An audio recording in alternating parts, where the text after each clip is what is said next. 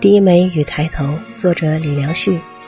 一九零七年，英国文学家吉卜林创作的《老虎老虎》以观察入微、想象独特、气概雄浑、叙事卓越见长而荣获当年的诺贝尔文学奖。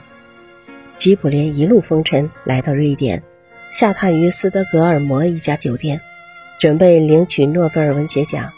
在酒店门口，吉卜林看到一个。当地卖小吃的摊贩旁边，一个七八岁的瑞典小女孩正伏在餐桌上聚精会神地写字。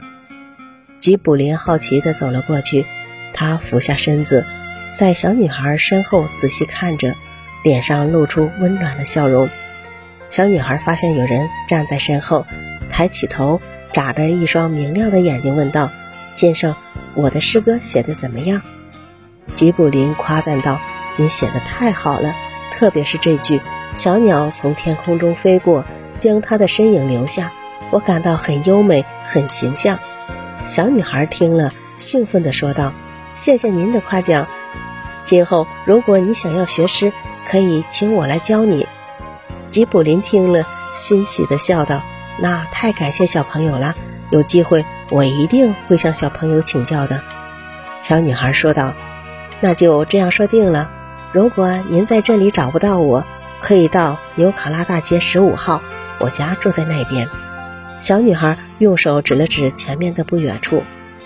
吉卜林亲切地握着小女孩的小手，说道：“好的，我记住了。”离开斯德哥尔摩时，吉卜林专门送给那个小女孩一本他获得诺贝尔文学奖的小说《老虎老虎》。在这本书的扉页上，吉卜林写道。小鸟从天空中飞过，将它的身影留下。你的大朋友吉卜林。举行授奖仪式的那天，恰逢瑞典国王奥斯卡二世去世。授奖仪式极其简单，到会者寥寥无几，现场没有掌声，没有喝彩声。吉卜林依然兴致勃勃，并发表了即兴演讲。他说：“哪怕此时没有一个听众，我也必须要演讲，因为。”还有这苍茫的宇宙和灿烂的星空，他们会听到我的声音，这是对神圣诺贝尔文学奖的敬畏和崇拜。领奖仪式结束后，吉卜林前去皇宫拜见新国王。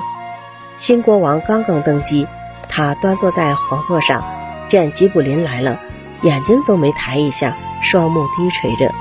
吉卜林抬起头，不卑不亢地说道：“国王陛下。”本年度诺贝尔文学奖获得者英国文学家吉卜林前来拜见国王，想必此时国王陛下正在小妹，那我告辞了。说罢，吉卜林抬头挺胸，气宇轩昂地走出皇宫。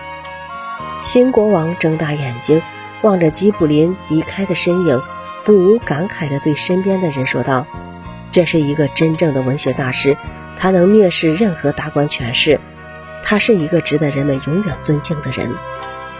回国的游轮上，吉卜林给他十二岁的儿子写了一封信，信中写道：“如果你跟村夫交谈不离谦卑之态，与王侯散步不露谄媚之言，孩子，你就会在低头与抬头之间感受到人格的尊严和伟大。”这封信后来被收藏到大英博物馆，并用中法、意大利。拉丁文等几种文字翻译，一百多年过去了，每天来自世界各地的参观者络绎不绝。每当人们来到这封信的展会前，都会流连忘返，心潮起伏。人们仿佛触摸到吉卜林那颗高大博上的灵魂，充满了温暖和感动。